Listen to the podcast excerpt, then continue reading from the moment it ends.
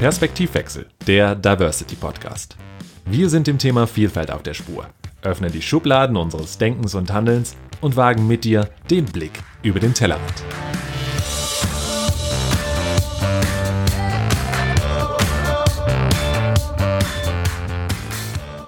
Hallo allerseits und herzlich willkommen zu Perspektivwechsel, dem Diversity Podcast. Und zwar der allerersten Folge dieses Podcasts. Ich kann es ehrlich gesagt selbst kaum glauben, dass wir tatsächlich hier sitzen und jetzt starten und zwar mit euch in ganz, ganz viele spannende Themen rund um Diversität und Inklusion und eintauchen in die Welt der Vielfalt. Und das mache ich nicht alleine, sondern zusammen mit meiner bezaubernden Freundin und Kollegin Annika Willmann. Hallo Annika. Hallo Sebastian, ich freue mich auch sehr, dass es jetzt losgeht. Ist wirklich toll, dass wir jetzt die erste Folge wirklich machen. Und du hattest ja am Anfang die Idee zu diesem Podcast, zu unserem Podcast. Möchtest du mal unseren Zuhörern erzählen, wie kam das?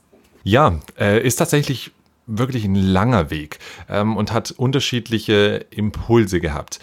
Ursprünglich entstand die Idee einmal auf der Diversity-Konferenz der Charta der Vielfalt, ähm, wo ich relativ frisch überhaupt in diesem ganzen Diversity-Thema das erste Mal auch wahnsinnig viele Impulse bekommen habe in verschiedenen Workshops, in Vorträgen und mich mit ganz äh, spannenden und vielseitigen Menschen auch unterhalten konnte, die sich beruflich mit diesem Thema befassen oder letztendlich dort als Aktivisten auch äh, das Thema in unterschiedlichen Facetten vorantreiben. Und das hat mich wahnsinnig inspiriert und hat mir tatsächlich auch extrem viel wertvolles Wissen oder Inputs geliefert, wo ich sagte, oh ja, das, das, will ich umsetzen und dieses Wissen möchte ich auch so gerne teilen und verbreiten. Und das war so ein bisschen der, der Ursprung dieses, dieser Idee zu sagen, ist es, es gibt so viele spannende Formate. Ich kann mir zu Diversity wahnsinnig viel anlesen. Es gibt tolle Studien.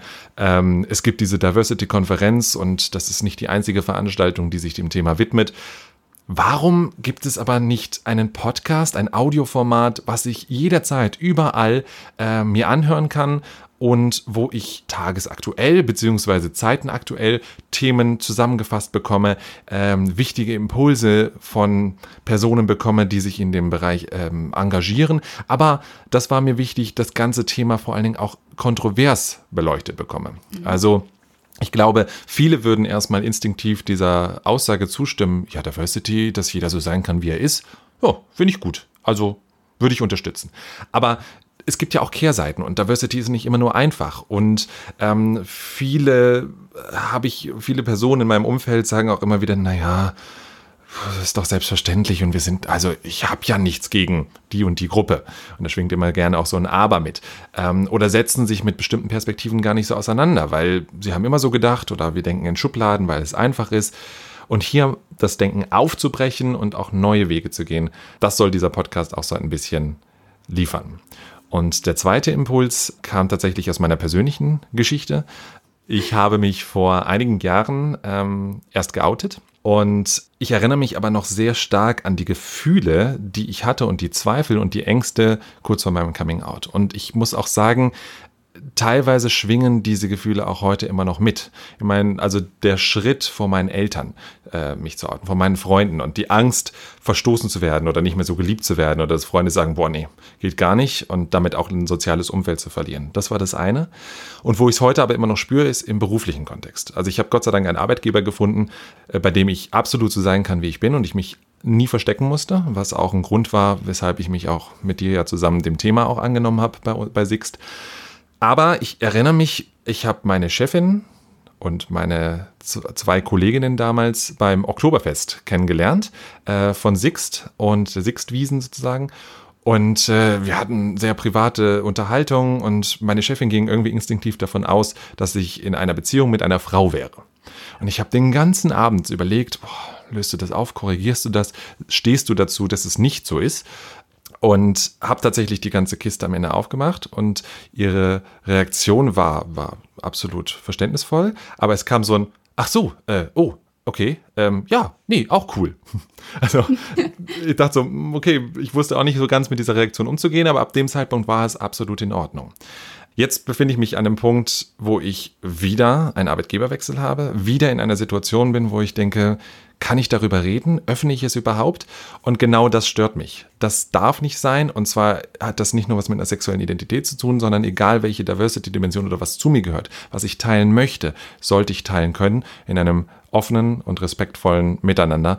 Und das ist unter anderem auch Grund dieses Podcasts hier aufzurütteln, zum Denken nachzu, äh, anzuregen und ja, vielleicht den einen oder anderen dazu zu bewegen, auch mal zu gucken, kann das vielleicht auch in meinem Umfeld der Fall sein und was kann ich dazu beitragen.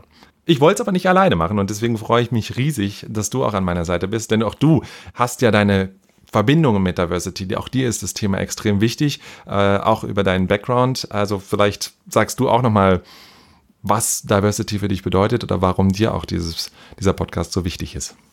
Absolut, sehr gerne. Also ich war und bin eigentlich immer noch eine von den Leuten, die du auch gerade erwähnt hast. Für mich war Diversity einfach immer ähm, fast schon selbstverständlich. Also für mich war das immer so wirklich, natürlich kann jeder so sein, ähm, wie er sein möchte. Ähm, sexuelle Orientierung, Hautfarbe und so weiter. Das hat für mich keinen Einfluss darauf gehabt, auf die Person oder wie ich mit der umgegangen bin. Also für mich war das immer selbstverständlich. Ähm, ich habe mich dann auch in meinem Studium so ein bisschen mit Diversity Management auseinandergesetzt, aber es wurde dann noch mal sehr viel konkreter, als ich eben die Chance hatte, mit dir zusammen ähm, beruflich sozusagen diesem Thema mich anzunehmen und bei Sixt ähm, das Diversity Management aufzubauen. Und da wurde mir erst so wirklich bewusst, dass man da wirklich auch noch zu kämpfen hat das in die Köpfe der Menschen reinzubringen und dass es mhm. wirklich Zweifler gibt und Leute, die sagen, das bringt doch gar nicht, sowas brauchen wir nicht und ähm, für mich, ähm, also ich war da vollkommen vor den Kopf gestoßen eigentlich, ähm, Vielleicht noch so ein bisschen zum Background. Ich ähm, in meinem Job ähm, beschäftige ich mich ganz besonders mit den Internationals. Das bedeutet, ich mache ähm, Relocation Support bei Six und komme da täglich mit den verschiedensten Menschen aus den verschiedensten Ländern, mit den mit ganz vielen verschiedenen Hintergründen zusammen, mit verschiedenen Religionen. Und für mich ist das so eine Bereicherung in meinem Leben. Ich kann mir überhaupt nicht vorstellen, wie das anders wäre. Und ähm, ich schätze das so wert an meinem Job, dass das für mich am Anfang völlig, äh, ja, also das, das war für mich ganz schlimm, das zu erfahren, dass es da noch solche Widerstände gibt. Und das hat mir aber gezeigt, da muss einfach noch Aufklärungsarbeit geleistet werden. Mhm. Und wenn ich einen kleinen Teil dazu beitragen kann, dann möchte ich das gerne machen. Und dann würde ich gerne noch so eine Geschichte tatsächlich dann ähm, auch aus dem Umfeld von Diversity Management so erzählen. Wie schon erwähnt, wir machen das ja zusammen, unser Netzwerk bei, bei Six und deswegen gehen wir auch zu ähm, ganz vielen verschiedenen Treffen. Denn wir wollten uns informieren, wir wollten ähm, Netzwerken in dem Bereich, wir wollten uns Unterstützung suchen. Und ähm, da ist es für mich auch selbstverständlich, dass ich mit dir zu Treffen gehen, äh, gehe, die ähm, zum Beispiel zum Thema LGBT ähm, ausgelegt sind. Ja, ich weiß schon, worauf du hinaus willst, ja. Also, ich bin selbst heterosexuell, aber ich finde, ich kann doch ein guter Ally sein und mir ist es wichtig, dass jeder so sein kann, ähm, wie er möchte, und zwar egal in welcher Dimension. Und ich finde, wenn wir das gemeinsam angehen, war das für mich wichtig, dass ich auch diese Dimension mit unterstütze, ohne jetzt selbst tatsächlich betroffen zu sein. Aber also auf all diesen Treffen, wo wir waren, wurde automatisch ist man davon ausgegangen, dass ich äh, lesbisch bin. Und ja, man, ja man hat sich mir gegenüber so verhalten, man, also da wurde überhaupt nicht nachgefragt. Und ich finde, gerade in so einem Zusammenhang mit Menschen, die sich ja dafür einsetzen, dass wirklich jeder so sein kann, wie er möchte, und zwar egal ob homo oder hetero, egal welche Sexual äh, Sexualität, ob inter oder trans, alles ist möglich. Aber dass dann da tatsächlich bei diesen Netzwerktreffen dann eine hetero Frau ist, das war dann schon wieder plötzlich was ganz Besonderes und da käme niemand drauf. Und das fand ich spannend. Sogar in den Kreisen. Total spannend eigentlich. Und ich finde, das zeigt so krass. Also es gibt ja, glaube ich, gewisse Personen, die sich instinktiv einer Mehrheit zuordnen und sagen, naja, wir sind jetzt vielleicht die überlegene Gruppe. Und genau in solchen Situationen, finde ich, sieht man ganz gut, das kann von jetzt auf gleich wechseln. Also in der einen Situation habe ich vielleicht viele Gleichgesinnte, bin also so gesehen die Mehrheit und du warst plötzlich in dieser Konstellation und es waren viele ähm, Personen dort, die offen ähm, sich der LGBT-Community zugehörig fühlen.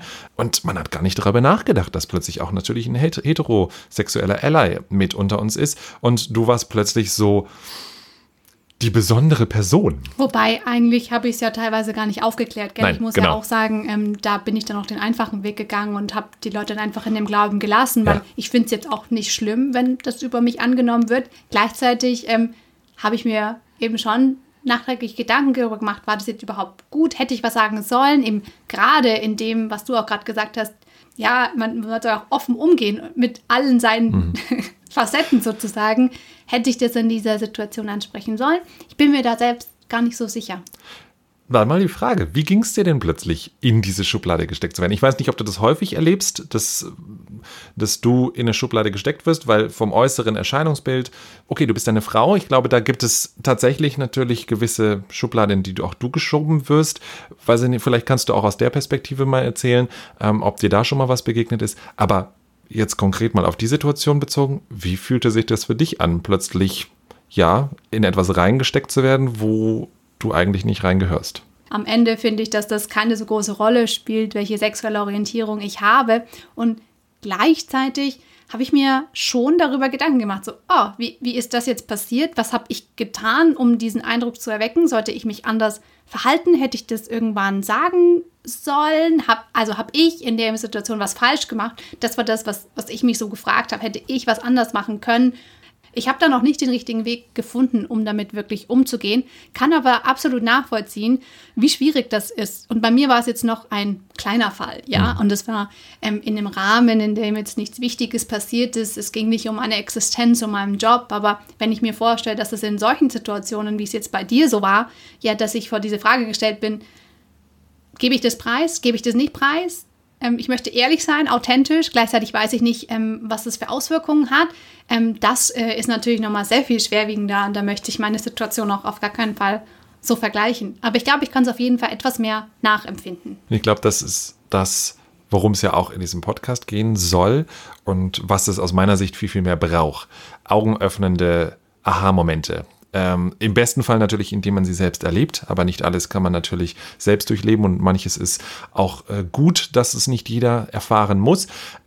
Ja, aber sich, glaube ich, selbst zu reflektieren und zu überdenken, dass man manchmal vor, verurteilt, zu schnell verurteilt, mhm. ähm, in Schubladen packt. Das ist ein ganz essentieller Schritt. Ja, und dass das wirklich jedem passieren kann. Genau. Also auch wir, die wir uns jetzt mit diesem Thema auseinandersetzen, wir haben irgendwelche unconscious bias, wir verhalten uns nicht immer richtig und ich glaube, das darf man auch nicht von sich erwarten. Aber wie du gesagt hast, wenn man ähm, vielleicht darüber nachdenkt, wenn man sich ein bisschen bewusster wird und wenn man vielleicht auch im Nachhinein einsehen kann, dass man da vielleicht nicht richtig gehandelt hat und versucht, sich zu bessern, ich glaube, das ist der, der beste Ansatz, denn man kann nie perfekt sein, aber man kann an sich arbeiten. Ich finde, genau deine Geschichte legt so gut dar, äh, dass man vielleicht auch ja gar nicht so diese Berührungsängste vor diesem Thema haben muss. Weil ich glaube, viele Leute denken, ich darf bestimmte Sachen ja gar nicht mehr sagen. Ich darf nicht in Fettnäpfchen treten, ich muss makellos sein. Also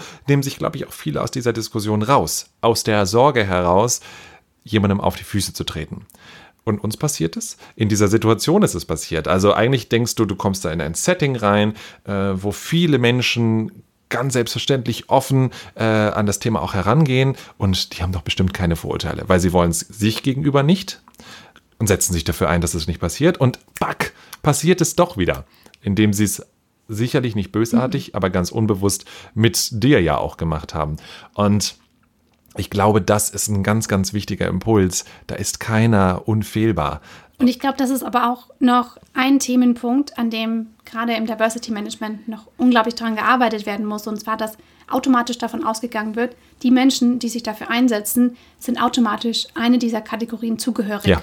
Ähm, mhm. Also die sind in einer, mindestens einer dieser Minderheitsgruppen vertreten. Ansonsten würden sie sich ja nicht dafür einsetzen. Und ich denke, das ist der falsche Ansatz, denn wirklich jeder Mensch egal wer er ist, kann sich für Diversity, für Vielfalt in der Gesellschaft, in Unternehmen, in allen Bereichen einsetzen und sollte das auch können, ohne irgendwie da auf Vorurteile zu treffen oder ohne dass das irgendwie ähm, komisch ist. Denn Total. man braucht diese Leute. Wir brauchen alle Menschen, die sich mit dem Thema beschäftigen.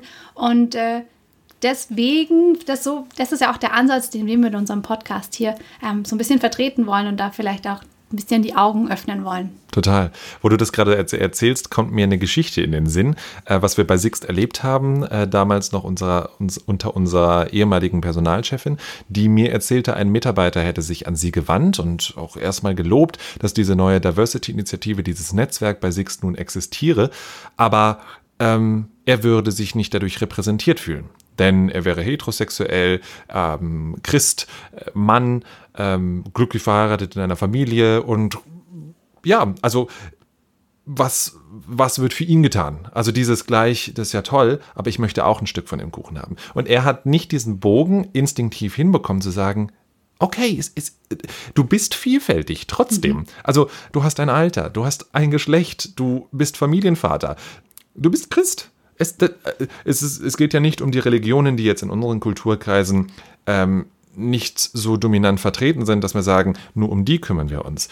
Und genau finde ich, da müssen wir hinkommen, dass jeder, dem das Thema persönlich erstmal wichtig ist, auch sagt, ich nehme mich dem an, ich engagiere mich dafür, ich erhebe meine Stimme vielleicht gerade aus einer privilegierten Position heraus, sage ich, ich setze mich für jene ein, die noch nicht auf dem Level sind, damit wir eines Tages genau da, sein, da sind, wo, wo ich vielleicht schon bin. Absolut. Und ich glaube, wir brauchen sogar gerade die Leute in privilegierten Positionen, die sich für das Thema stark machen. Denn nur dann kann auch ein, ein echter Veränderungsprozess entstehen. Ja. Also ich glaube, dass es unglaublich wichtig ist, dass ähm, man sich organisiert in den verschiedenen Gruppen, dass man da ähm, Netzwerke schafft, um sich da gegenseitig zu supporten. Das ähm, sehe ich als unglaublich wichtig an, aber ich glaube, gleichzeitig braucht es auch gerade diese Leute in hohen Positionen, ähm, mhm. die nicht wirklich darauf angewiesen sind, sich dem Thema anzunehmen, aber dies trotzdem tun und es voranbringen und so sozusagen ganz anderen Impact nochmal haben auf die Gesellschaft und ganz besonders natürlich auf Unternehmen, denn da sind es nun mal häufig ähm, die im Anführungszeichen alten weißen Männer, die noch das Sagen haben. Genau, es gibt im Moment auch diese aktuelle Studie, ganz frisch rausgekommen von der Charta der Vielfalt, beziehungsweise veröffentlicht wird sie, glaube ich, auch erst im Dezember. Aber sie haben schon mal ein paar Ergebnisse verlauten lassen. Und da wurde auch gesagt, dass sie haben verschiedene Führungskräfte und Personaler in deutschen Unternehmen ähm, befragt. Und rauskam, dass 79 Prozent dieser befragten Personen gesagt haben, sie sehen das Thema unter anderem auch sehr stark beim Top-Management. Nicht ausschließlich, aber sie wünschen sich hier einen ganz klaren Support. Und das ist das, was du sagtest. Ich glaube, zum einen muss es ganz klar von der Belegschaft getragen werden. Hier müssen Initiativen kommen. Ähm, das, das Verständnis muss da sein. Aber traue ich mich tatsächlich, hier so offen zu leben oder auch proaktiv voranzugehen, wenn ich von oben nicht das Signal bekomme, dass es auch dort unterstützt wird und es okay ist und vielleicht sogar gewollt wird, dass da proaktiv was gemacht wird? Ich glaube nicht. Also wir hatten ja beispielsweise wirklich das Glück, ähm, dass unsere Vorgesetzte gesagt hat, go. Ja, ich äh, decke euch den Rücken. Wir hatten dann den Personalvorstand, äh, die Personalchefin sehr, sehr schnell, die auch gesagt hat, auch mich habt ihr. Und ich glaube, das hat uns so ein bisschen Rückenwind gegeben, das Thema im beruflichen Kontext voranzutreiben.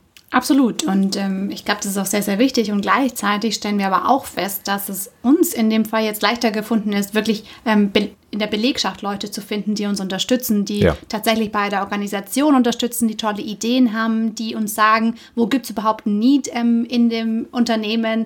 Und äh, sehr, sehr wenige Menschen, so im mittleren Management bis Top-Management, die mhm. sich damit beschäftigen. Und das äh, fehlt noch so ein bisschen. Und ich glaube, das geht nicht nur uns so, sondern da gibt es ähm, wirklich überall sozusagen ähm, ein Need, dass da auch von oben auch noch was zurückkommt. Und äh, ja, wir hoffen, dass durch unseren Podcast natürlich auch ein paar Menschen dazu animiert werden, sich dem Thema anzunehmen. Und zwar egal, ob sie einer der Dimensionen angehören oder nicht. Du sagst es. Und genau das hoffen wir, dass wir das mit euch als Zuhörer und Zuhörerinnen dieses Podcasts in den nächsten äh, Wochen und Monaten und Folgen auch gemeinsam gestalten und schaffen können. Also freuen wir uns, wenn ihr ab jetzt ähm, mit dabei seid, gespannt seid auf diese Vielfalt an Themen, die wir mit unseren wirklich tollen Gästen hier in den nächsten Folgen besprechen werden. Und wir würden uns natürlich auch sehr, sehr freuen, diesen Podcast ja in einer gewissen Interaktion mit euch zu gestalten. Gebt uns euer Feedback, lasst uns wissen, was euch bewegt, wie ihr zu den Themen steht. Wir sind sehr, sehr dankbar. Wir sind auch nicht allwissend bei dem Thema.